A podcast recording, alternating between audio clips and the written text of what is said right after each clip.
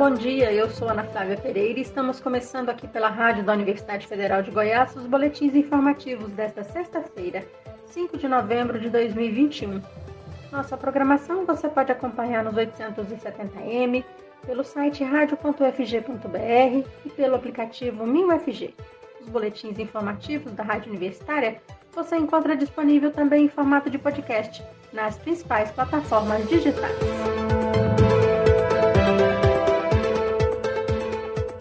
Dados tabulados pelo pesquisador Wesley Cota, da Universidade Federal de Viçosa, no último mês de outubro, 65% dos municípios brasileiros não registraram mortes por Covid-19. Este é o maior percentual desde maio de 2020 e representa aumento de 10,2% em relação a setembro. Enquanto no mês de setembro foram 3.279 municípios sem óbitos pela Covid, no mês passado o quantitativo subiu para 3.614 cidades sem notificação de mortes pelo coronavírus. E a maior parte dos municípios sem mortes tem menos de 10 mil habitantes, sendo que a região Nordeste teve o maior percentual de cidades sem mortes em outubro. Por outro lado, 1.128 cidades brasileiras tiveram alta nos óbitos no último mês em relação a setembro, e em 2.898 municípios, 52% do total, o número de mortes se manteve no mesmo patamar. E o aumento do número de cidades sem mortes acompanha o crescimento do percentual de vacinados contra a Covid-19 no Brasil. Os dados de um consórcio de veículos de imprensa, divulgados na última quarta-feira, apontavam que 54,79% da população brasileira está totalmente imunizada contra a doença. Os que tomaram a primeira dose de alguma vacina contra a Covid e estão parcialmente imunizados representavam mais de 72% da população. Inicialmente previsto para o ano passado, mas adiado por conta da pandemia de Covid-19 e por falta de recursos financeiros este ano, os dados do Censo Demográfico Brasileiro devem ser coletados entre junho e agosto de 2020. Cerca de 78 milhões de domicílios serão visitados pelos recenseadores do Instituto Brasileiro de Geografia e Estatística, o IBGE. Serão utilizados dois tipos de questionário: o básico, com 26 questões, e o da amostra, que terá 77 perguntas e será aplicada em aproximadamente 11% dos lares, ou seja, cerca de 8,5 milhões de domicílios. Para verificar todas as etapas do próximo censo, o IBGE está realizando desde ontem e até meados de dezembro o primeiro teste nacional do censo 2022. Para este teste foram escolhidos municípios, bairros, distritos ou comunidades nas 27 unidades da federação, que serão percorridos por cerca de 250 recenseadores. Os testes incluem desde os sistemas e equipamentos de coleta até o treinamento dos recenseadores, além da pesquisa sobre as características do entorno dos domicílios e o modelo misto de entrevistas, presencial, pela internet ou por telefone. Em Goiás, o município de Damolândia, com cerca de 3 mil moradores e a 60 quilômetros de Goiânia, foi o escolhido para receber o teste. Os recenseadores vão trabalhar uniformizados, com boné, colete e bolsa azuis, com a logomarca do IBGE. No colete, há também o crachá de identificação, a foto e os números de matrícula e identidade do entrevistador. Os recenseadores usarão um dispositivo móvel de coleta de cor azul, semelhante a um smartphone. E os moradores podem verificar a identidade de todos os entrevistadores do IBGE por meio do site respondendo.ibge.gov.br ou ainda pelo telefone 0800 721 8181. Considerado fundamental para a definição de políticas públicas no país, o Censo 2022 irá visitar todos os lares brasileiros. O chefe do IBGE em Goiás, Edson Roberto Vieira, explica a importância do levantamento. Praticamente todas as informações utilizadas pelos governos nas três esferas, né, o governo federal, os governos estaduais e os governos municipais, têm as informações básicas do censo para subsidiar as decisões, subsidiar as políticas, né? O censo é o retrato mais fiel da situação do país apresentada, um retrato mostrando quantos somos, quem somos, onde estamos, as nossas condições de vida, as nossas é, condições de saúde, condições de educação, as condições também das moradias. Então, é algo que subsidia, né, que permite que, que, que as políticas sejam montadas, né, sejam elaboradas com mais eficácia, tendo como base essas informações atualizadas.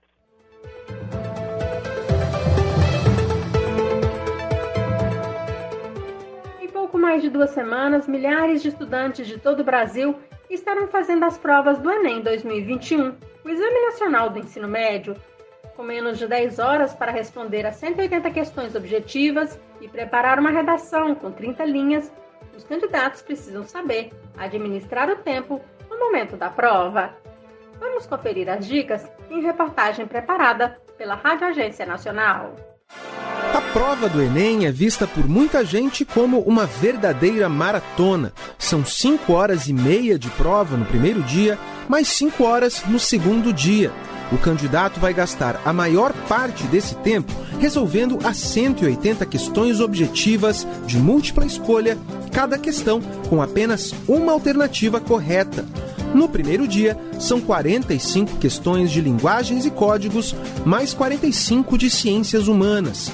O segundo dia de provas conta com 45 questões de ciências da natureza e outras 45 de matemática. No dia do Enem, ao receber a prova, alguns candidatos podem querer sair respondendo tudo de uma vez. Outros preferem ler todas as questões antes de começar.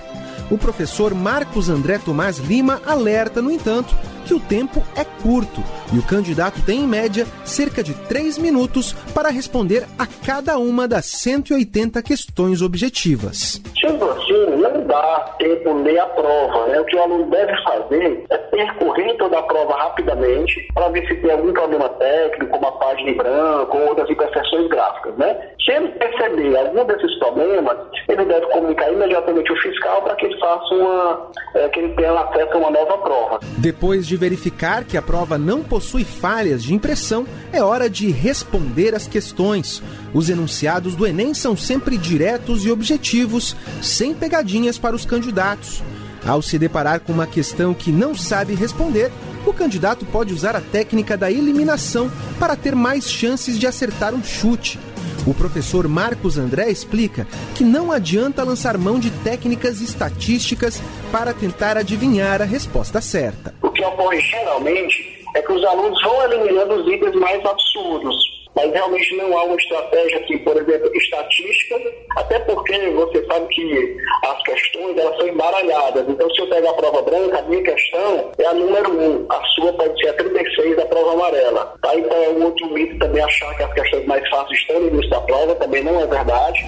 O candidato também precisa ter em mente que as questões do Enem têm pesos diferentes. Questões mais difíceis pontuam menos, enquanto as fáceis garantem uma pontuação maior. O professor Marcos André recomenda que o candidato resolva primeiro as questões mais fáceis e deixe as mais difíceis para o final. Por exemplo, você está fazendo uma questão de matemática que exige muitos cálculos. Mesmo que você consiga respondê-la, o ideal é que você faça a marcação dela, vá até o para você garantir essas questões mais fáceis, as questões que você tem certeza que sabe responder, e aí depois é que você resolve essas questões e vai vendo o tempo que você tem para fazer a marcação do caderno e concluir no tempo para que o fiscal não, não, não tome sua prova. Lembre-se que saber administrar bem o tempo para resolver a prova também faz parte da avaliação do Enem principalmente porque, além das questões objetivas, também vai ser preciso preencher o cartão resposta, e isso sem falar na redação de 30 linhas. Eu sou Daniel Ito. Esta reportagem teve produção de Dayana Vitor e sonoplastia de José Maria Pardal. Olha só, em nota e protesto realizado ontem, os servidores do INEP, o Instituto Nacional de Estudos e Pesquisas Educacionais Anísio Teixeira, denunciaram o risco de prejuízos durante as provas do Exame Nacional do Ensino Médio, o Enem, marcadas para os dias 21 e 28 de novembro.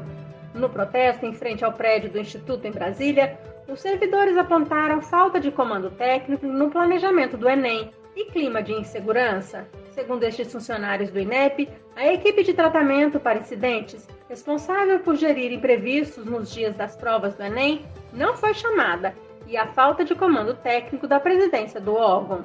As equipes de incidentes e resposta, que em outras edições do Enem participaram do planejamento do exame, são responsáveis por articular estratégias em caso de imprevistos durante a avaliação. Em menos de três anos, o INEP já trocou de gestor cinco vezes. Agora, o Instituto é comandado por Danilo Dupas, o quinto presidente do órgão durante o governo Jair Bolsonaro. O órgão é vinculado ao Ministério da Educação, que também já passou por quatro substituições e atualmente é comandado por Milton Ribeiro. Em setembro, faltando dois meses para a aplicação do Enem, o diretor de tecnologia do Instituto, Daniel Miranda Pontes Rogério, pediu demissão do cargo. Desde então, não houve substituição oficial, de acordo com a Associação dos Servidores do INEP. Em entrevista ao portal de notícias G1, servidores que preferiram não se identificar queixaram da instabilidade gerada pelas consecutivas trocas de comando. A Associação dos Servidores do INEP irá enviar um relatório de denúncias sobre os problemas para os parlamentares federais. E uma última notícia no nosso boletim de 10 horas. Termina hoje o prazo de matrícula para os candidatos aprovados no processo seletivo 2021-2 da Universidade Estadual de Goiás, UEG. O cadastramento e a matrícula serão realizados até às 23 horas e 59 minutos desta sexta-feira via e-mail das secretarias acadêmicas dos campos e unidades universitárias. Para isso, o candidato aprovado deverá anexar a fotografia e todos os documentos escaneados ou fotografados e enviar para o e-mail institucional da Secretaria Acadêmica da UEG, informado no edital já disponibilizado. As aulas em todos os campos e unidades universitárias da UEG terão início na próxima segunda-feira, dia 8 de novembro.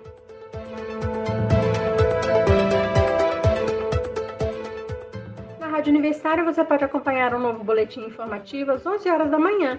Nossa programação você pode seguir pelos 870m pelo site radio.fg.br e pelo aplicativo MinFG. Nós também estamos nas redes sociais. Curta nossa página no Instagram e no Facebook. E lembre-se, a pandemia de Covid-19 não acabou. Continue se cuidando. Ana Flávia Pereira, para a Rádio Universitária.